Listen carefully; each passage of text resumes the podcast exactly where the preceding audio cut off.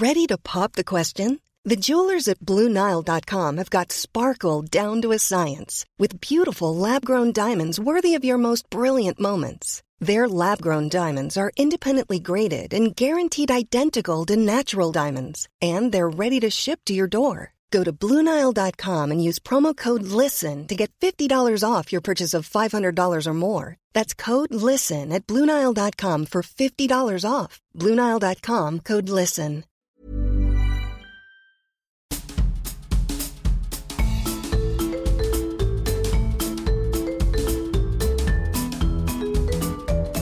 Écoutez le podcast de So Sweet Planet. Je suis Anne Greff et je vous propose des rencontres autour des thèmes des droits humains, de la culture et de l'environnement. Aujourd'hui, j'accueille sur So Sweet Planet Marcia Burnier pour son premier roman Les Orageuses, paru dans la collection Sorcière de la maison d'édition Cambourakis. Bonjour Marcia. Bonjour.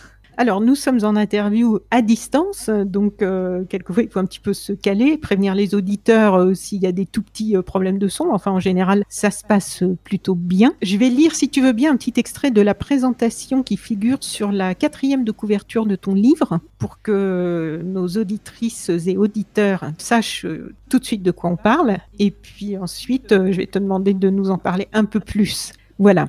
Les Orageuses racontent l'histoire d'une impossible réparation, celle d'une bande de filles ordinaires qui décident un jour de reprendre le contrôle de leur vie ensemble et de partir en quête de leur propre justice après avoir été violées. Après Bâtir aussi et On n'a que de vie, Les Orageuses est une nouvelle création produite dans les marges féministes et queer de la société française contemporaine.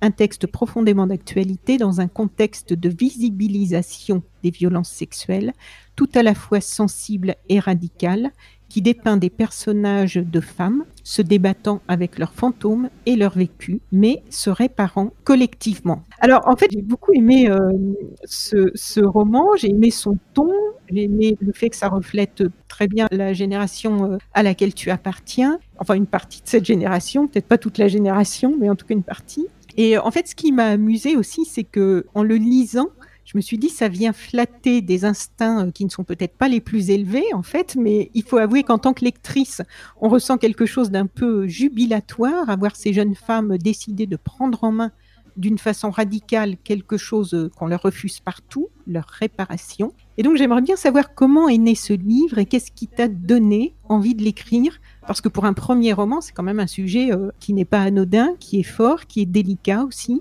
à traiter je pense que j'avais envie de l'écrire, euh, enfin, que l'idée d'écrire ce roman est venue, certes petit à petit, mais elle est venue de beaucoup de discussions que j'ai eues euh, avec mes copines, de beaucoup de nos frustrations euh, face à ce qui nous arrivait, beaucoup de, de désarroi. Je pense qu'il y a eu un moment donné où, où j'en avais marre de, de, de, radoter une colère que je savais pas où mettre. Et il se trouve que moi, l'écriture, c'est quelque chose qui me fait du bien. Et, je crois que j'avais envie de, de donner un peu une place à toutes ces histoires, une place euh, un peu privilégiée euh, dans un livre euh, qui, qui, est publié, etc. J'avais envie de leur, ouais, de leur donner une place, quoi, vraiment de, de les faire sortir de, des murmures qu'on se fait justement entre amis, des histoires qu'on se passe à l'oral entre copines. Voilà ce qui s'est passé. voilà, j'en ai trop marre, je, je sais pas quoi faire, etc. De toutes les choses que je voyais autour de moi j'avais et j'avais envie de les, écrire et, de les écrire sans censure quoi d'écrire vraiment qu'est-ce qui se passe quand on a été violé pour euh, certaines d'entre nous et euh, dans quel état la société nous laisse quand elle nous refuse euh, toute possibilité de réparation. Je, crois que ça venait d'un constat où j'en avais vraiment marre que la seule proposition qu'on me donne c'était de payer cher euh, des, psychothérapies et de pardonner euh, et, ça, je pense qu'il y avait quelque chose qui n'était pas satisfaisant. Moi, j'en avais marre qu'on me parle du pardon. Euh, je, je, voyais pas trop en quoi c'était intéressant pour moi, en fait, le, pardon. Et d'ailleurs, ça semblait faire du bien à personne autour de moi. De toute façon, on n'arrivait absolument pas à pardonner. Pardonner quoi Pourquoi Qui et, voilà, du coup, euh, c'est né un peu de cette colère-là de cette lassitude aussi de devoir expliquer tout le temps à l'entourage, aux, aux, aux, gens euh, que je croisais, etc., de devoir expliquer euh, la colère, de devoir expliquer pourquoi ça va pas toujours bien, etc. Je me suis dit, bah, je vais tout mettre dans un livre, et puis comme ça, voilà. Après, ça sera plus mm. simple. Euh, tout le monde, le, enfin, les gens le, liront et j'aurai moins besoin d'expliquer. Et pourquoi ce titre? Est-ce que c'est, ça vient de quelque chose de particulier? Je crois que c'est un titre vraiment très personnel. Euh, moi, j'adore l'orage. Je trouve que c'est un, enfin, c'est vraiment un de mes phénomènes météorologiques préférés. C'est un moment où, du coup, le ciel est très chargé et il se décharge d'un coup de manière très puissante. C'est mm. un peu la manière qu'a le ciel d'exploser son ras-le-bol presque ou sa colère, voilà. Et je trouve qu'en plus le sentiment qu'on peut avoir l'été quand euh, le temps est très très lourd et que tout d'un coup l'orage arrive, c'est vraiment un sentiment de de satisfaction. Et, et c'est un, très beau phénomène. C'est très puissant, c'est souvent très agréable à regarder. Et, et ouais, moi j'avais envie de les appeler comme ça, quoi. C'est électrique. Oui, c'est électrique, ouais, exactement. Donc c'est ton premier roman, mais euh, si mes sources sont bonnes, tu écrivais déjà. Est-ce que tu peux nous parler en quelques mots euh, de ton parcours? Parce que si ce que j'ai lu est exact, c'est un parcours assez riche déjà, et on comprend qu'il y a une telle densité dans ce premier roman en fait. Ouais, du coup, moi j'ai commencé à, écrire de manière euh, publique, disons, euh, pas juste euh, dans, mon journal intime ou pour moi, en écrivant sur mon travail. Donc à l'époque, j'étais assistante sociale dans un centre de santé pour migrants, et c'était un peu la même démarche dans le sens où je crois que j'en avais marre de des gens qui, semblaient très étonnés de ce que je voyais au quotidien. J'avais envie de raconter qu'est-ce que c'était réellement la vie des personnes que je voyais, qu'est-ce que c'était réellement la, la vie d'une assistante sociale dans ce genre de centre, euh, parce que c'était dur, je trouvais ça lourd, les situations que je voyais étaient lourdes. Et du coup, j'ai écrit un premier texte un peu d'une traite qui a été publié sur un, site qui s'appelle Retard Magazine. Et puis le, texte a beaucoup tourné, il a été euh, très... Enfin, du coup, j'ai reçu énormément de retours par rapport à ce texte-là. Et je crois que ça m'a mis le pied à l'étrier. Je me suis un peu dit genre, ah, mais en fait, euh, c'est un bon moyen d'écrire moi mon ras-le-bol, mais aussi du coup d'avoir des retours. Moi, je trouve que c'est très. Il y a quelque chose quand on écrit sur des choses soit intimes, soit sur, quand on écrit sur la colère, de, de se rendre compte que cette colère, elle, provoque quelque chose. C'est vraiment, moi, je trouve très réparateur. Du coup, j'ai continué à écrire pour retard et, et j'écrivais ce qu'on ce qu'on appellerait aux États-Unis de la non-fiction. Je crois que maintenant on dit de la non-fiction en français. Euh, et, et, pour moi, c'est important de dire ça mm. et pas euh, de dire témoignage parce que j'avais pas l'impression d'écrire du témoignage. J'avais l'impression d'écrire un texte littéraire. Il se trouve que ça parlait de moi, mais, mais voilà, je, je trouvais important de, de faire cette différence-là. Et là, j'ai écrit sur beaucoup de choses. J'ai écrit sur la justice, j'ai écrit sur euh, le coming out, j'ai écrit sur la confiance en soi. Enfin voilà, j'ai un peu écumé. Et, et, là, toujours sur ce même ouais, site Toujours sur ce site. Et ensuite, j'ai, je crois que je trouvais ça très chouette, mais j'avais envie de d'écrire sur papier.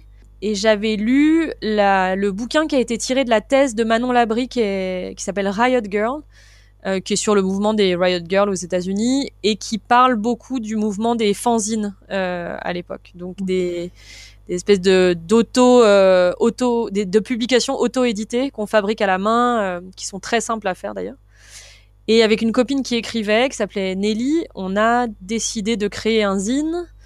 Et puis en fait, comme ça a bien marché, euh, le premier numéro, on en a fait euh, 16. On a fait 16 numéros en, en 3 ans, où non seulement on a mis nos textes à nous, mais aussi énormément de textes de gens qui nous envoyaient en fait. Euh, des, des mhm. voilà, qui, qui, nous faisaient des propositions. Euh, les seules, euh, voilà, les, les, seules choses qu'on disait, c'était on voulait pas de texte théorique, pas de texte universitaire, et on voulait pas d'hommes euh, cis dans les auteurs et les autrices. Et, et ça a vraiment bien marché. Six genres, donc, hein, pour, ouais. pour, nos amis qui nous suivent mais sont pas forcément très au fait de tout ça. Du coup, en gros, ça voulait dire que toute personne qui se définissait euh, soit comme une femme, soit comme un homme trans, soit comme non binaire, pouvait écrire dedans.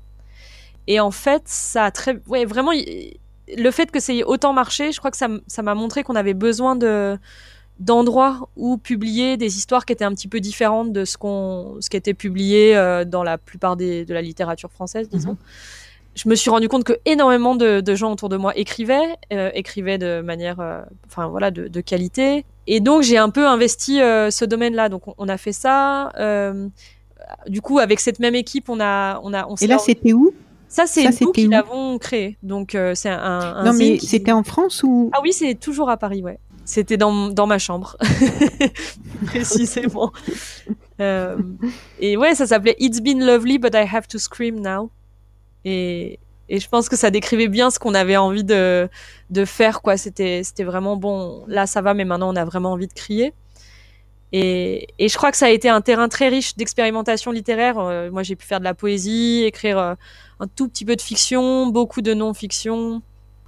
Les gens étaient très motivés. On a fait des résidences d'écriture, euh, du coup, pour, pour se motiver, etc. Et ça m'a un peu donné la confiance, je crois. C'était bien. J'avais, mmh. besoin d'être rassurée là-dessus. Euh, rassurée sur le fait que j'avais le droit d'écrire, euh, que j'avais le droit d'écrire sur euh, ce sujet-là. Et... puis que ça pouvait, que ça touchait du monde. Ouais, ouais, ouais, exactement. Que tant que tu restes dans ta chambre et que ça ne sort pas de là, c'est sûr que bah, c'est ouais. plus difficile de savoir si. Si, si c'est intéressant, si ça touche, mm. exactement. Et donc, je pense que j'ai commencé comme ça. Et donc, quand je suis arrivée à l'écriture du roman, j'avais déjà écumé pas mal de, d'écriture personnelle. Du coup, j'étais assez à l'aise avec l'idée de faire un roman à la troisième personne, qui était un peu plus, euh, euh, un, tout petit peu plus éloigné de moi, quoi, où je prenais plus de liberté euh, sur le, dérou le déroulé de l'histoire, et, où j'avais, mmh. je crois que c'était un moment où j'avais vraiment envie d'explorer la fiction, et, c'était très chouette d'arriver là, quoi. Mais en fait, je pensais, en te posant la question, surtout à ton parcours géographique et ton ah parcours d'études parce que j'ai trouvé que c'était riche et dense et que ça amenait cette ouverture qu'on sent dans ton. Ça explose les, les formats, ça explose les, mmh, certaines limites, certaines barrières qui sont aussi pas mal explosées par ta génération dans différents domaines, hein, que ce soit par rapport en ce moment au climat, par rapport mmh à toutes les luttes décoloniales, par rapport au... En fait, ça devient intersectionnel et c'est ça que, je trouve vraiment intéressant dans tout ça. Mais si, j'aimerais bien que tu nous dises quelques mots de ce parcours depuis où tu es né et puis ensuite géographiquement, ce qui fait que tu t'es nourri aussi de différentes choses et, de, et pas juste de la littérature d'ici non plus. Ah oui, bah, du coup, effectivement, ouais. Donc moi, je suis née à Genève, en Suisse.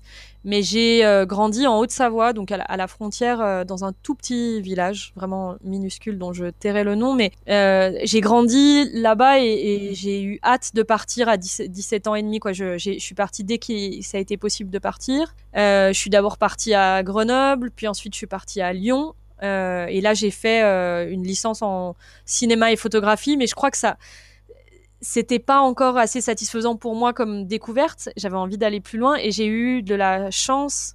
J'ai été prise pour un échange euh, aux États-Unis. Euh, à l'époque, et je crois que c'est toujours le cas, il y, a des, il y avait des bourses de Rhône-Alpes qui envoyaient des étudiants euh, loin, et donc j'ai été prise à Philadelphie. Donc j'ai fait un an à Philadelphie où là, moi j'ai vraiment trouvé ça incroyable. J'avais une liberté sur les cours que je pouvais prendre qui était presque totale.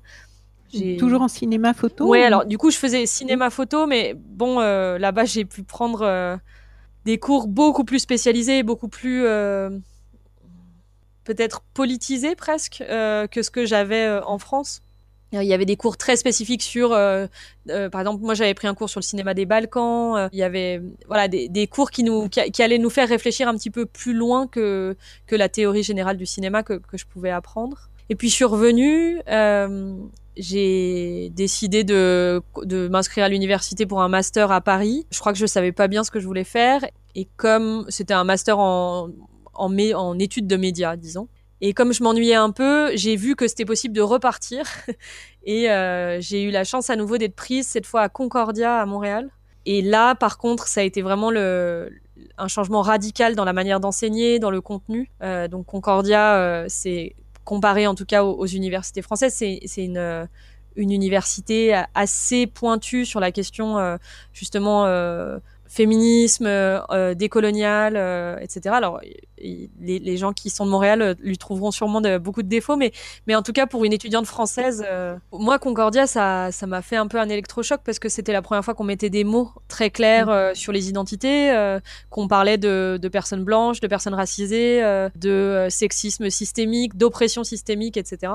Et du coup, j'ai vécu cette année-là comme vraiment une petite révolution, je crois, personnelle. Mais à l'époque, je pense que j'écrivais euh, très peu. C'était une, révolution euh, plutôt intellectuelle entre guillemets. Je suis rentrée en France. Euh, je crois que ça m'a donné envie d'être militante. Mais voilà, c'était. Je crois que c'était un peu mes, mes premiers pas dans le, le féminisme un tout petit peu plus réfléchi que ce que j'avais fait avant, quoi, qui, me faisait un peu réfléchir aussi sur ma place en tant que femme blanche, ma place en tant que femme mm. cis, etc. C'était vraiment, vraiment très chouette. Donc pour revenir maintenant à ce premier roman, Les Orageuses, donc le, sujet c'est un sujet sensible, délicat, violent aussi, et je trouve que tu restitues habilement la complexité de ce sujet. Et je me demandais qu'est-ce qui te tenait à cœur en fait d'exprimer et qu'est-ce que tu voulais éviter? Parce qu'on sent que tu navigues, c'est très précis quand même. Ouais, moi j'avais un cahier des charges dans ma tête que je m'étais imposé à mmh. moi-même, assez pas lourd, mais en tout cas très précis donc la première chose, c'est que j'avais vraiment à cœur d'être dans le dans le, plus possible de la vérité entre guillemets ou en tout cas du crédible. Ça m'intéressait de ne pas trop enrober la, réalité, mais de pas non plus euh, créer des héroïnes euh, super, bah, justement des super héroïnes ou des super guerrières. Je pense que j'avais vraiment envie de, rendre compte de la fatigue et de, l'énergie qui manque et, et de tout ce qui peut empêcher des, personnes victimes de viol à, agir en fait. Euh, je pense que j'avais pas envie de donner une mauvaise idée en disant ben voilà la solution c'est la vengeance et, on va on va tout s'y mettre. Je pense que voilà je trouvais que c'était important de de vraiment arriver à ne pas donner un mode d'emploi, mais d'expliquer que à un moment donné, on ne sait plus trop quoi faire et on essaye de chercher des solutions un peu partout. Donc je crois déjà ça, c'était important pour moi. Et ça a été nourri par toutes les discussions que j'ai pu avoir avec mes copines, en fait. Euh, ça vraiment, avec euh, le travail que je fais, enfin, enfin tout ça. Et puis, je crois une autre, enfin un autre euh, élément de, de, ce cahier des charges, c'est que je voulais éviter à tout prix les descriptions de viol très détaillées. Je, je trouvais que ça, c'était vraiment un, quelque chose qui, revenait dans des romans qui me fatiguent énormément. J'ai du mal à comprendre la nécessité de ces scènes-là souvent. Je trouve qu'elles sont à la limite, voire elles dépassent la limite du voyeurisme. En vrai, je, trouvais que c'était un, bon moyen de, dire aux lecteurs et aux lectrices, il va falloir les croire sur parole. Je ne vais pas vous donner euh, le détail. En fait, ça ne devrait pas vous intéresser ce qui, est ce qui s'est exactement passé quand elle était petite ou avec telle personne ou avec tel truc. C'est pas ça que vous devez savoir parce que c'est pas à vous de juger euh, si c'est grave ou si c'est pas grave. C'est pas à vous de juger si c'est un viol ou si c'est pas un viol. Elle vous le dit. Voilà, les, les personnages, elles le disent qu'elles ont été traumatisées. Elles le disent que ça a été une agression ou un viol.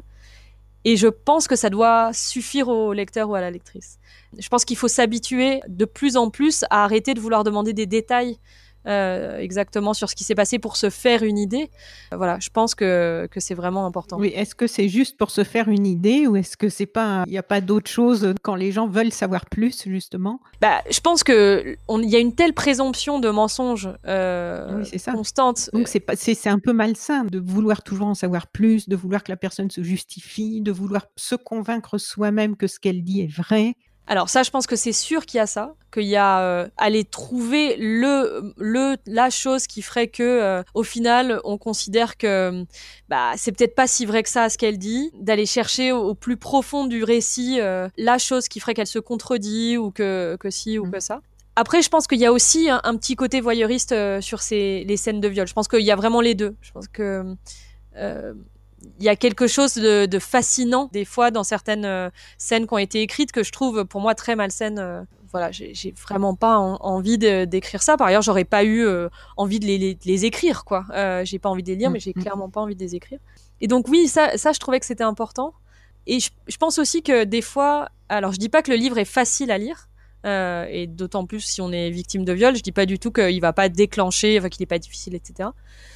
Mais par contre, je voulais pas que ce genre de scène soit un obstacle euh, à la lecture pour des personnes qui ont été victimes. Parce que moi, je sais que quand je je lis euh, certains livres où il y a des descriptions très très avancées, j'ai l'impression que ce livre il n'a pas été écrit pour moi et qu'il a été écrit pour euh, quelqu'un à qui on doit encore prouver que c'est vraiment atroce le viol. Et d'ailleurs, on va vous le montrer en décrivant des choses vraiment horribles, parce que au cas où il y ait un doute. Et voilà, moi je, je me disais non mais ça, je crois que j'ai vraiment pas envie quoi. Et euh, je crois que toi, tu as fréquenté des salles d'audience, non, à une époque? Ouais, euh, alors pour des raisons euh, personnelles, je me suis retrouvée à, devoir, ouais, à, devoir aller dans des audiences, à devoir. En fait, l'idée des audiences en correctionnel, on sait pas toujours, mais c'est qu'il y a énormément d'affaires qui passent euh, le même jour. Donc on est convoqué, ou en tout cas l'affaire pour laquelle on vient est euh, par exemple à 14 heures, mais on sait pas à quelle heure elle va passer, et du coup on se retrouve mmh. souvent à assister à un nombre d'affaires incalculable tant que l'affaire pour laquelle on vient euh, passe. Et donc j'ai, au fil des, des affaires que j'ai dû suivre, j'ai vu énormément de, ouais, d'audience. mais c'était très intéressant, hein, je regrette pas du tout mais je, pense même que c'est quelque chose qu'on devrait toutes et tous euh, faire à un moment donné, se rendre compte de qu'est-ce que c'est euh, la justice, qu'est-ce que c'est de, de, rendre justice. Il se trouve que j'ai aussi assisté à un procès aux assises euh, pour viol, que j'ai trouvé euh, très intéressant. Enfin, c'était très lourd euh, parce qu'il se trouve que je connais la victime, mais en même temps, c'était très éclairant sur comment ça fonctionne, qu'est-ce qui va décider des jurés. voilà. Mm. Et, et c'est vrai que pendant sur les correctionnels, moi j'ai vu des trucs. Je, je me suis toujours dit que si quand on raconte, les gens nous croient pas. Parce qu'il y a quand même encore cette, cette, présomption que la justice en France, elle fonctionne bien. Et, et c'est vrai que non, moi je trouve que c'est une catastrophe. Ouais. Et toutes les affaires que tu as pu observer, c'était toujours dans le par rapport à des violences sexuelles? Non, pas du tout. Donc, comme moi, je je sais pas, quand j'arrive à 14 h il va y avoir un certain nombre d'affaires euh, de du vol de mmh. parfum à Sephora, au, à la vente euh, de barrettes de shit, à euh, la violence conjugale. Et, en fait, tout le monde est mélangé. Euh, euh, les, gens euh, se défilent les uns après les autres. Et on n'a pas, on n'a pas les verdicts tout de suite. Si on veut avoir les verdicts, en général, il faut revenir une fois d'après pour voir. Les, verdicts, ils se disent en début de séance pour des affaires qui ont déjà été, enfin, qui sont déjà passées. Et ouais, du, coup, ça veut dire qu'on passe dans la même salle et dans la même journée et même dans la même heure, on, on va avoir des délits qu'on comprend même pas pourquoi la personne est là, qui vont être jugés franchement, moi, pour les histoires de, cannabis, j'ai vu des, jugements qui étaient hallucinants. Des, jugements où, je pouvais pas croire qu'il s'agissait de, réparation, justement, ou de protection de la société. Qu'on était vraiment dans une justice punitive, euh, par ailleurs très, très, très euh, orientée sur le racisme. Moi, j'ai pas vu de, de blanc euh, à la barre pour des barrettes de shit. Hein. On est vraiment sur quelque chose de, très racialisé. Et tout d'un coup, on va avoir au détour de ça un homme qui comparait alors moi, celle qui m'a marqué, je crois que je l'ai décrit dans le livre, c'est un homme qui comparaissait parce qu'il avait euh, claqué la, sa portière de voiture euh, sur la jambe de sa son ex-conjointe à plusieurs reprises et qui maintenait que c'était pas euh, que c'était pas de sa faute, qu'il n'avait pas fait exprès. Et je me souviens parce que l'avocat la du coup de la, de la partie civile, donc la dame, disait mais enfin il y a quand même des témoignages de, vos enfants qui disent que vous êtes violent envers votre femme. Vos enfants ne veulent plus vous voir. Qu'est-ce que vous voulez répondre à ça? Et il avait balayé ça, l'accusé, en disant non mais ça, c'est la mère qui, euh, euh, qui invente, c'est la mère, voilà. Et je m'étais dit, ben, ça, c'est sûr qu'il va être condamné. Et en fait, pas du tout. Euh, le juge avait trouvé qu'effectivement c'était un petit peu tiré par les cheveux et que bon, il avait peut-être pas fait exprès et il était reparti complètement libre. Et je m'étais dit, mais qu'est-ce que c'est que ce traitement préféré? Alors, du coup, il, il vaut mieux euh, frapper sa femme que de vendre une barrette de shit. Mais qu'est-ce que c'est que cette histoire? À quel moment on peut nous vendre que ça, c'est une justice euh, qui répare? Enfin, euh, ouais, ça me semblait mm. complètement fou. C'est intéressant parce qu'on voit bien que ta propre vie t'a permis d'avoir différents angles de vue. Ouais. De, de, finalement d'une situation, de, de, choses que tu décris. On va parler d'un autre angle encore que tu abordes, que j'ai trouvé vraiment intéressant un petit peu plus loin. Tu écris au début du récit, au milieu du dîner, Mia a la tête qui tourne, un mélange de bière pas chère et d'émotion. Faudrait pas être trop heureuse d'un coup, comme dirait sa grand-mère. Elle prend le temps de bien les regarder toutes, sorcières mes sœurs, ces vengeresses, pétroleuses, prêtresses, toutes un peu abîmées, mais qui ont réussi à se rafistoler comme elles pouvaient. Elle a une bouffée d'amour avant la violence et elle les regarde comme si elle regardait sa famille, Nina, Lila, Inès, Léo et Louise qui sont la, bande de filles euh, du, livre. Ces jeunes femmes vont entreprendre donc un cheminement pour affirmer euh, le respect de leur propre vie, elles-mêmes vis-à-vis de leur vie, et pour avoir le courage de faire respecter leur vie. Et on comprend bien que l'un ne va pas sans l'autre, en fait, au travers des différents profils. Est-ce que tu as eu des réactions de lectrices sur ce sujet? Est-ce que de lire ces récits de libération en fiction a déclenché des libérations dans le monde réel? Je pense que c'est un, une des plus grosses euh, sur, enfin, surprises, je ne sais pas si c'est le mot, parce que je crois que j'espérais un peu secrètement que ça soit le cas, mais en tout cas, j'ai eu énormément de retours euh, de la part de lectrices, et, et je pense que ça, c'est par ailleurs, de manière assez égoïste, ça contribue aussi à ma réparation, ça c'est sûr.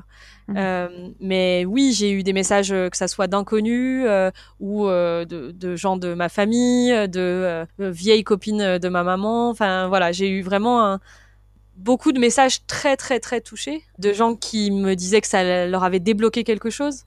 Euh, ah, et Je pense que les autres histoires qui m'ont moi ému, c'est que j'ai autour de moi j'ai des gens qui m'ont écrit pour me dire que leur entourage avait lu le livre et qui euh, étaient venus leur parler, euh, étaient venus euh, s'excuser, étaient venus leur dire qu'ils avaient jamais réussi à comprendre ce qui s'était passé et que maintenant ils avaient l'impression de, de comprendre mieux et ils avaient l'impression de de ne pas avoir été à la hauteur à ce moment-là, mais que, mais que ça changeait. Et ça, j'en ai eu beaucoup de messages comme ça. Et, et ça aussi, je, pense qu'il y avait quelque chose, euh, ça que j'avais sous-estimé sur le mmh. pouvoir euh, euh, transformateur de mettre des mots et du coup de, de passer par cet intermédiaire-là de la littérature pour pouvoir comprendre ce que son ami, sa cousine, sa sœur passe. Quoi.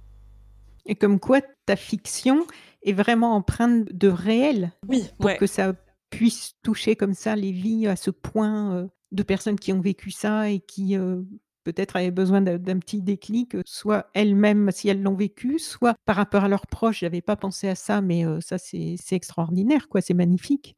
Bah moi, je crois que c'est un truc auquel j'aurais, c'est inespéré quoi de, pouvoir même si c'est que 10 personnes dans toute la France je suis, absolument ravie que ça ait pu débloquer des, situations euh, d'un coup. Moi, j'ai, je veux dire personnellement, moi j'ai mon, père qui m'a appelé après avoir lu le livre euh, pour me, me, dire des choses euh, très très chouettes, alors qu'on n'avait jamais jamais parlé de ce sujet auparavant. Et, et, ouais, du coup, je, je me dis bon, c'est un, un, bon moyen, voilà, de, de déclencher les conversations.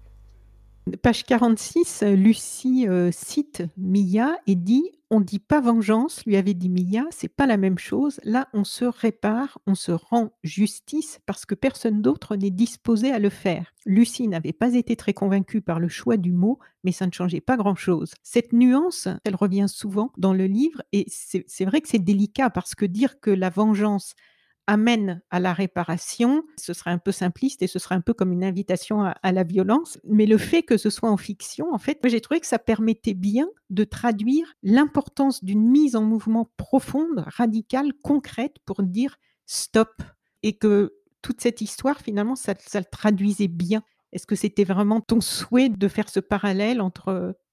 Oui, je pense qu'il y avait ça, il y avait il y, a plusieurs choses qui se logent à, cet endroit-là. Je pense qu'il y a la première chose, c'est euh, mettre un petit peu les gens face à la question de toute la violence qu'on se prend.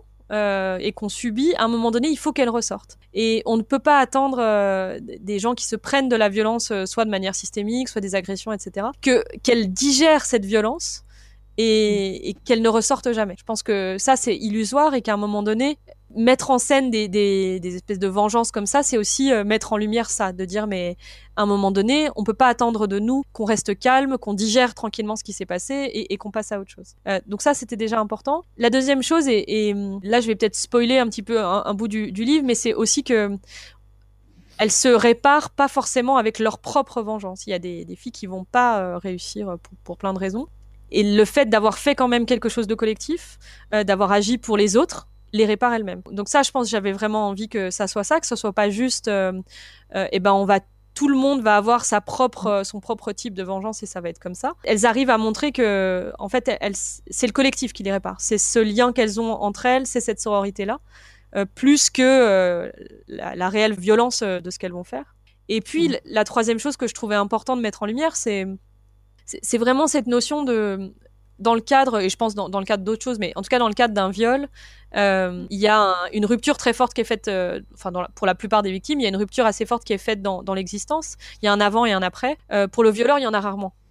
Et, et cette, dissymétrie, cette absence de, réciprocité, elle cause énormément de, mal. Il y, a, il y a beaucoup, beaucoup de victimes qui disent mais moi je n'en peux plus de le voir continuer à vivre sa vie comme si de rien n'était, alors que moi, je suis bloquée au même endroit. Moi, je, dépense un fric fou pour euh, pour des thérapies. Je j'arrive pas à me lever le matin, j'en peux plus. Et ça, c'est le comble de l'injustice. Et, et c'est pas tant euh, je veux absolument qu'il soit en prison ou je veux absolument qu'il souffre. Ou je veux... C'est que cette rupture là, elle est elle est pas partagée et, et que du coup, elle, elle, elle s'applique à trouver des moyens pour qu'il y ait aussi un avant et un après chez chez l'autre, euh, qui sera évidemment moins moins dur, moins compliqué, mais en tout cas qui existe. Que, que l'événement du viol, il existe aussi dans la vie du violeur. Et, mm. et ça, je trouve que, que c'est vraiment important. Moi, j'avais il y avait un podcast sur, euh, il me semble, France Culture euh, sur les hommes violents, il y a quelques mois de ça, qui avait été diffusé. Et il y a un agresseur qui parle, euh, c'est une victime qui lui dit qu'il a été violent avec elle, donc c'était une histoire de violence conjugale. Et lui, il dit, je ne m'en rappelle pas. Donc pour lui, c'est justement pas un événement. Alors peut-être que ça l'arrange de dire qu'il s'en rappelle pas. Mais je pense profondément avec les discussions que j'ai pu avoir avec mes amis, hommes, etc., que, que ça ne les marque pas et, non, parce qu'il n'y a pas de traumatisme. Non, il n'y a pas de traumatisme. C'est la fille qui subit le traumatisme. et, je pense que voilà, ça, elle, s'applique aussi à, réparer ça, cette, petite euh, mm. asymétrie. Et tu évoques euh, le fait aussi que souvent, lorsqu'une femme subit une violence sexuelle, pour diverses raisons, il faut mettre ça sous le tapis et que ça peut durer des années. Et on le voit au travers de tes personnages. Chez certaines, c'est assez récent, d'autres, euh, c'est enfoui depuis longtemps c'est aussi quelque chose dont on parle peu. Ouais, je pense que le silence est, très très imposant sur ces questions. Alors il est encore plus imposant sur la question de l'inceste. Euh, quand on sait que les chiffres de l'inceste, on dit sur une classe euh, de, primaire, en général, il y a trois enfants statistiquement qui sont victimes d'inceste euh, sur, tous les élèves. Donc c'est énorme. Et il y a un encore plus gros tabou autour de ça qu'autour du, viol des femmes adultes mais, mais je trouve que le parallèle est intéressant, notamment parce que ce qu'on dit toujours, et moi je sais, je bosse au planning familial et c'est quelque chose qu'on répète beaucoup, c'est que les, mhm. les enfants victimes d'inceste, ils parlent toujours. Il y a toujours un moment donné où ils ont parlé et où on leur a signifié que leur parole n'était pas importante, où on leur a signifié que soit qu'ils étaient des menteurs ou que leur parole ne valait pas grand-chose. Et à ce moment-là, ils vont se taire. Et, mhm. j'ai l'impression que pour beaucoup de, de femmes adultes qui vont euh, du coup euh, subir un viol, elles vont c'est pas qu'elles vont forcément parler, mais il va y avoir un climat qui va pas être propice euh, à la parole. Et, et ça, c'est pas de leur responsabilité à elles. Euh, ça, c'est collectivement, on doit réussir à redonner de l'espace à ces récits-là. On doit pouvoir poser des questions, euh, repérer, aller creuser quand une, voilà, une copine nous dit qu'il s'est passé un truc bizarre, qu'il s'est passé quelque chose dont elle est pas trop sûre, etc. Il doit y avoir un espace où les, ces récits-là peuvent exister. Et ça, je pense qu'on est encore très mauvais. Je pense que on n'a pas envie d'entendre. On trouve que c'est peut-être soit trop horrible, soit pas assez. Euh, donc il y a soit les viols qu'on considère qui sont pas assez importants, pas assez spectaculaires, donc on n'a pas envie de les entendre, et soit les viols qui sont trop euh, spectaculaires, trop horribles pour l'entourage, et, et où là on n'a vraiment pas envie d'avoir le détail non plus parce qu'on trouve ça trop dur. Et ça, je, pense que c'est quand même une réaction très très égoïste face à la violence sexuelle, pour le coup pas du tout sororale, ni pas du tout euh, soutenante, quoi. C'est c'est de rappeler que c'est difficile peut-être d'entendre, mais c'est encore plus difficile de le vivre. Et que là, bah, il, va falloir euh, un petit peu faire un effort, quoi. Euh, la sororité, ça demande un effort, le soutien, ça demande un effort. Et, et, je pense que en vrai, moi, je, je, veux dire, on, s'habitue à entendre ces récits-là, on s'habitue à, trouver des moyens d'évacuer si quelque chose nous a beaucoup touché. Euh, mais c'est évidemment pas à la victime qu'il faut dire euh, oh, ça, me traumatise ce que tu dis, euh, je crois que je peux pas entendre ça. Ça, c'est pas possible. Et, je pense que c'est une des raisons pour laquelle les, gens ne parlent pas. Hein. C'est pas inné le fait de garder ça sous silence. C'est quand même que visiblement l'espace n'est pas fait pour.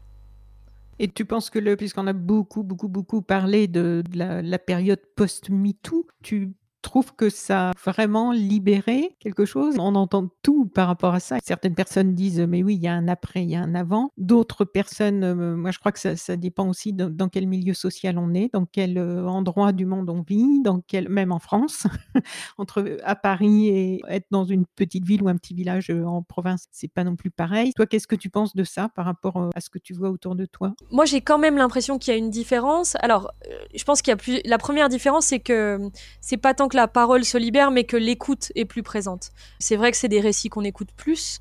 Euh, parce que mhm. parce qu'ils sont là, parce qu'il y a quand même des prises de conscience à force de marteler, euh, etc.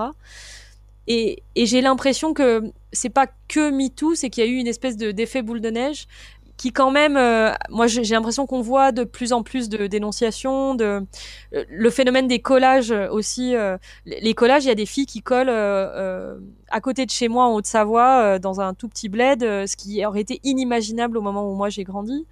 Euh, qui colle. Est-ce que tu peux expliquer pour le parce qu'en fait le podcast, tu sais, il est écouté un peu à différents endroits dans le monde, quelquefois par bon des gens qui sont pas du tout dans les problématiques dont on parle aujourd'hui. Il y a, y a, un mouvement, d'ailleurs pas qu'en France, mais je crois que ça a démarré en France, mais en tout cas de collage féministe où du coup l'idée c'est que des groupes colle d'activistes, colle euh, des messages sur des feuilles, donc écrits en noir sur des feuilles blanches. Et au début, il y en a eu beaucoup à Paris, donc c'est des messages, euh, il y avait On te croit, euh, c'était beaucoup autour des féminicides. Donc, elle nous manque à mes sœurs. il y avait énormément de choses comme ça, des, des collages en hommage à des femmes qui avaient été assassinées.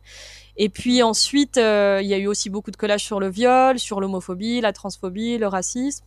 Et hum, et c'est vrai que moi, à mon époque, euh, c'était, il y avait même pas de tag féministe, je pense, là où j'ai grandi, et que là, mon, mon père m'a appelé pour me dire que juste à côté de, de, là où on est, il y a des filles qui ont donc collé euh, sur des feuilles blanches euh, euh, range ta bite de violeur, j'ai mon sécateur. Ce que, ce que je veux dire n'aurait jamais, jamais été possible à mon, à mon époque dans un dans ce mhm. petit village. Et, et je me suis dit oui, c'est quand même que les choses changent sur la prise de parole dans l'espace public, sur la prise de place dans l'espace public. Il y a beaucoup de résistance, ça c'est sûr, mais quand même, il y a un soutien très fort euh, qui est en train de monter quand même. Et j'ai l'impression aussi qu'on parle de plus en plus de sororité, qu'on parle de plus en plus de qu'est-ce qu'on fait quand on voit une fille euh, être en difficulté euh, dans l'espace public, qu'est-ce qu'on fait quand on voit une collègue dans l'espace public, qu'on a un petit peu compris qu'il fallait arrêter de compter sur, sur les hommes et qu'on pouvait aussi essayer de, de compter entre nous. Quoi.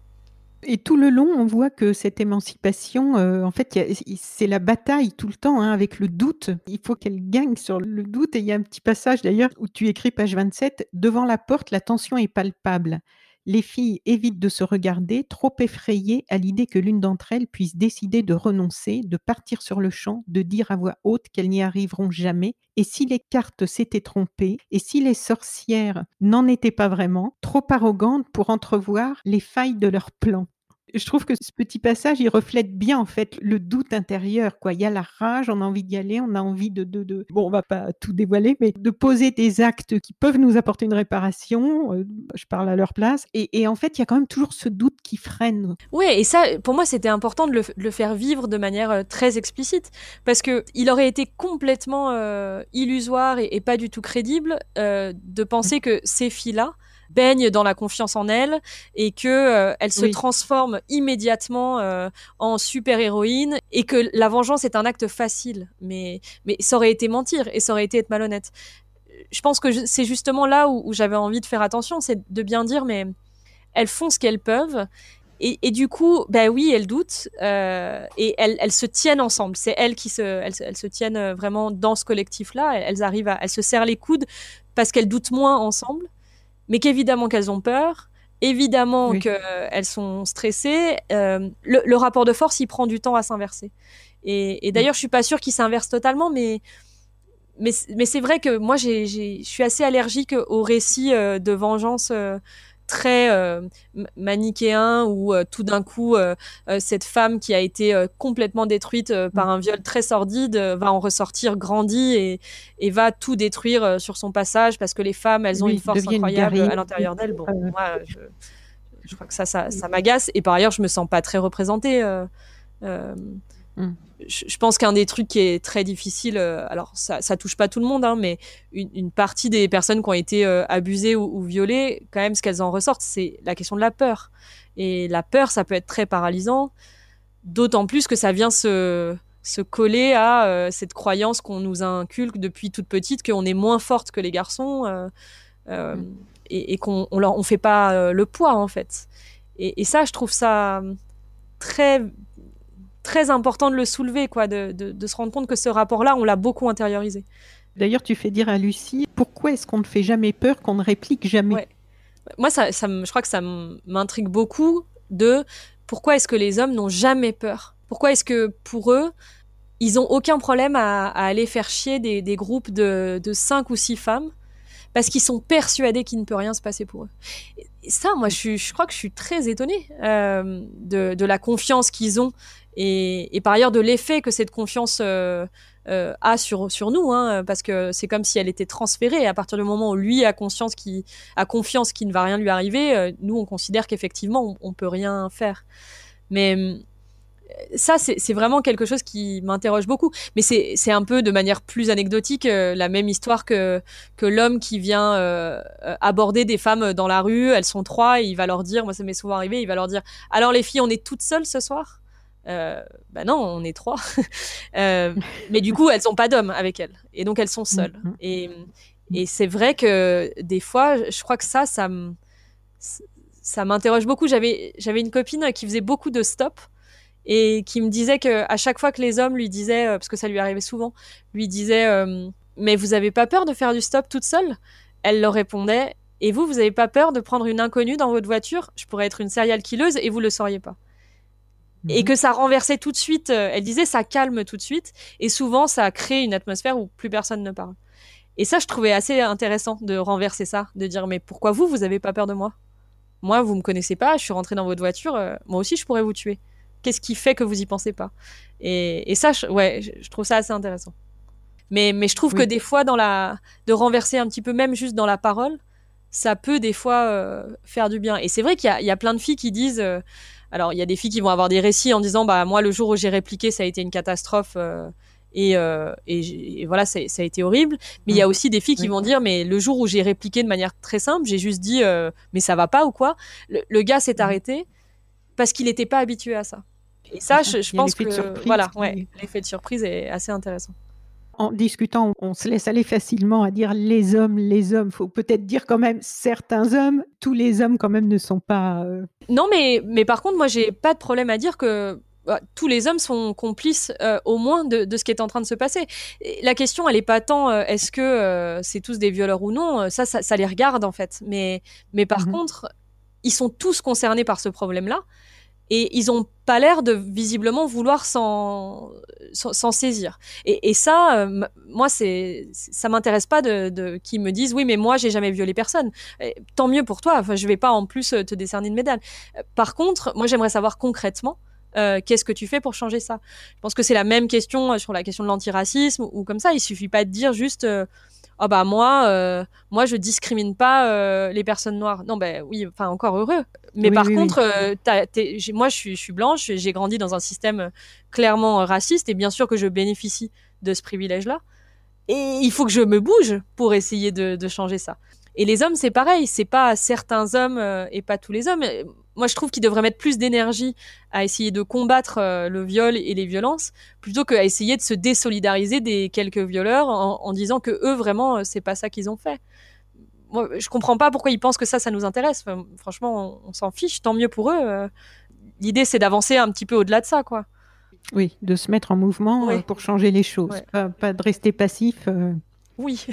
Effectivement, quand on est passif et qu'on connaît quelque chose, euh, enfin ça c'est la même chose après dans tous les domaines, hein, ça peut être en entreprise, ça peut être euh, que l'on voit, que l'on a conscience, que l'on sait qu'il y a maltraitance ou qu'il y a des choses et que l'on n'agit pas, bon ben d'une certaine façon, euh, on cautionne. Quoi. On cautionne et, et, quand on bénéficie aussi de ces agissements.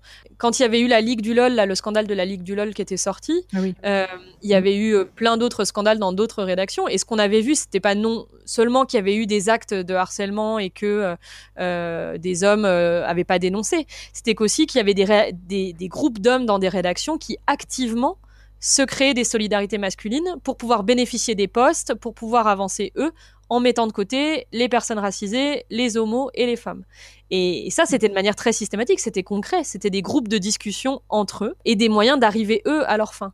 Donc moi, que ces gens-là me disent qu'ils sont pas des violeurs, je veux dire, c'est pas pas mon intérêt. Moi, ce que je leur dis, c'est oui, enfin, euh, là, il y a un bénéfice très fort euh, que tu fais vis-à-vis -vis de ce privilège masculin-là, et, si tu t'en occupes pas, euh, bah, je peux rien faire pour toi, ouais.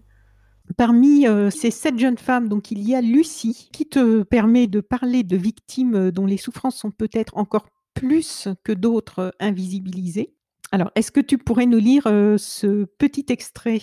Tous les jours, dans son bureau, elle voit défiler les violets, mais les violeurs sont introuvables. Ils sont même absents de l'imaginaire, Les filles enceintes disent qu'il n'y a pas de père sur le formulaire de l'organisme qui décide qui sera réfugié ou non, l'OFPRA. Il n'y a pas de rubrique enfant d'un viol. Alors Lucie bricole, elle barre union antérieure et elle écrit en majuscule viol. Elle répète inlassablement que les filles peuvent porter plainte, mais elle n'y croit pas elle-même. Elle a envie de leur dire de se trouver vite une famille, un cercle, parce qu'elles vont être seules face à ça, comme elle l'a été jusqu'à très récemment. Mais elle reste souriante, elle apporte des verres d'eau, elle dit qu'elle comprend en hochant la tête, elle apaise. Mais depuis qu'elle avait revu Mia, l'histoire de vengeance, non de rendre justice, lui trottait dans la tête. Oui, alors moi j'ai trouvé ça très intéressant que tu, tu amènes et on voit que là aussi il y a de ton vécu qui te permet de décrire ça assez précisément parce qu'on n'en parle pas beaucoup de la situation des femmes migrantes dans tout ça et pourtant c'est très très présent et c'est bien d'en parler. Et donc j'imagine que tu as eu des cas, c'est pas juste de la fiction ce passage-là. Est-ce que tu veux nous en dire quelques mots? Ouais, je, pense que du coup, dans le cadre de mon travail, c'est pas juste des cas que j'ai eus, c'est un quotidien euh, pendant euh, plusieurs euh, mois, voire plus d'une année. Donc ça veut dire que le viol était devenu presque banal. Nous, ce ce, qu'on notait, par exemple, pour les, statistiques, pour les, les enquêtes, c'est de savoir si le viol s'était passé en France ou sur le chemin de l'exil. Mais c'était très rare que je rencontre des femmes qui n'avaient pas été violées. Et je pense que, alors moi j'étais dans une structure qui était que je trouvais très chouette, qui proposait un accompagnement psy, etc. Mais pour moi, il y avait vraiment un espèce d'angle mort qui était de, comme si la société trouvait ça presque, oui, bah elles, c'est vrai qu'elles ont été violées sur le chemin de l'exil et bon, bah ça fait partie du lot. Mais comme si le traumatisme était pas tout à fait le même, euh, qu'on considérait que elles, elles étaient plus fortes que ça, que elles étaient, euh, en tout cas que c'était c'était quelque chose auquel, je sais pas, elles auraient été habituées ou j'en sais rien. Il y a un, processus un peu d'altérisation. Elles sont, c'est des femmes migrantes, des femmes racisées. Euh, elles sont, euh, euh, elles sont pas comme nous, etc. Et c'est vrai que je mm. trouve que du coup, il y a un manque d'empathie très fort face à des femmes qui euh, arrivent dans des contextes de vulnérabilité assez forts, qui se retrouvent à souvent être euh, hébergées euh, parce qu'elles n'ont pas de place d'hébergement, elles se retrouvent à être hébergées par des hommes qui les violent de manière assez répétée. c'est soit ça, soit la rue, ou si elles dorment à la rue, mais ça, c'est pour le coup, c'est pas juste les femmes migrantes, c'est toutes les femmes qui dorment dehors racontent un nombre de viols incalculable qui a pas l'air non plus de voilà de d'émouvoir euh, tant que ça les, pouvoirs publics. Et c'est vrai que moi je trouve qu'on voit assez vite quand on travaille dans le social que une, une femme qui est euh, qui a un appartement, qui travaille, qui est française, euh, qui dit bah voilà je suis en couple avec mon mari, il est violent. bon il y a des il y a des systèmes pour faire sortir ces femmes là. alors ils, ils fonctionnent pas très bien, il n'y a pas assez de moyens, mais en tout cas ils existent ces systèmes-là, ils vont, ils vont pas fonctionner pour une femme, euh, voilà, qui a pas de papier, euh, qui dort chez un hébergeant, qui la viole tous les soirs. Euh, ça, ça va être compliqué. Et, et ça, c'est pas juste une, position politique que j'ai, c'est juste un constat, voilà, du quotidien que, j'avais pendant longtemps au, travail, et qui, je pense, est, très lourd en fait, d'être entouré par, par ça, d'être, d'être entouré par ces femmes euh, à qui on peut rien dire d'autre que euh, bah, il faut appeler le 115, euh, il faut voir. on n'a pas tellement de solutions à ça. Et c'est vrai que moi, je trouve qu'on considère un peu que c'est un peu un dommage collatéral à la migration. Et quand on y pense, c'est absolument atroce hein, d'imaginer que le viol serait finalement, voilà une quelque chose qui peut arriver, un risque un peu collatéral euh, quand on, migre. Par ailleurs, le, viol euh, pendant le parcours d'exil touche, aussi les hommes. Enfin, c'est vraiment pas quelque chose, je trouve, qui est pris assez au sérieux euh, de, l'impact que ça peut avoir sur la psyché, sur, sur, sur ces personnes-là. Ce qui est intéressant là depuis quelque temps, c'est que de plus en plus de jeunes femmes, surtout, prennent la parole, que ce soit dans la musique, dans le cinéma, par la littérature, et permettent euh, d'enrichir ces angles de vue et de créer aussi des mises en mouvement. Et c'est ça, c'est ce que tu disais tout à l'heure, hein, puisque tu as eu des retours concrets de ça. Donc félicitations. Merci beaucoup. Et je te remercie euh, pour cette discussion et d'avoir euh, développé tout ça de, façon si riche et si intéressante. Est-ce que tu as déjà des idées pour tes prochains livres? Pour l'instant, tu te consacres à faire vivre celui-ci non, je pense qu'un des, meilleurs conseils qu'on m'ait donné, c'est qu'il fallait continuer à se projeter sur le prochain euh, quand euh, la, promo du premier était en, marche pour essayer de, de voilà de, continuer vers l'avenir. Et c'est vrai que moi j'aimerais bien écrire encore sur euh, la question de la sororité, mais, mais peut-être pas forcément centré autour du viol. quoi. J'ai envie d'écrire sur ce qu'est l'amitié, mais, mais dans un contexte un peu plus apaisé. Eh bien, merci beaucoup. Ah, merci à toi. Marcia Burnier. Pour euh, Les Orageuses, aujourd'hui on parlait de Les Orageuses aux éditions Cambourakis, premier roman hein, de la collection Sorcière euh, chez Cambourakis. Il y a déjà eu d'autres ouvrages, mais c'est le premier roman, donc j'espère euh, aussi pour eux qu'il sera suivi d'autres et pour nous, lecteurs, lectrices. Vraiment félicitations et puis bonne continuation. Eh ben merci encore à toi. J'espère que nous aurons l'occasion de rediscuter, d'approfondir tout ça à l'occasion de la sortie de tes prochains livres. Oui. Je vais mettre le lien euh, dans la description, euh, chers amis qui êtes en train de, nous écouter, dans la description du podcast, que vous soyez sur le site sosweetplanet.com ou sur une application de podcast. Vous pouvez cliquer sur la description du podcast. Je vous mettrai un lien pour pouvoir euh, acheter directement le livre de Marcia Burnier. Merci Marcia. Au revoir. Au revoir. Chères auditrices, chers auditeurs, si vous avez apprécié ce podcast de So Planet, n'oubliez pas de lui mettre un avis favorable sur votre application de podcast, par exemple 5 étoiles sur Apple Podcast, et de rédiger un avis sympathique. Cela me fera plaisir. Pour plus d'informations sur les droits humains, l'environnement et la culture, vous pouvez suivre la page So Planet sur Facebook Enfin, n'oubliez pas de vous abonner gratuitement, soit à la newsletter sur le site sosweetplanet.com, soit au podcast sur votre application de podcast pour être informé des prochains podcasts de So Sweet Planet mis en ligne. À bientôt.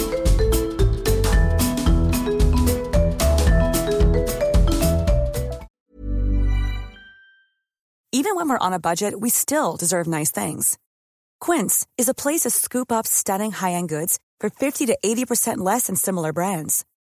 They have buttery soft cashmere sweaters starting at $50, luxurious Italian leather bags, and so much more. Plus, Quince only works with factories that use safe, ethical, and responsible manufacturing. Get the high-end goods you'll love without the high price tag with Quince. Go to quince.com/style for free shipping and 365-day returns.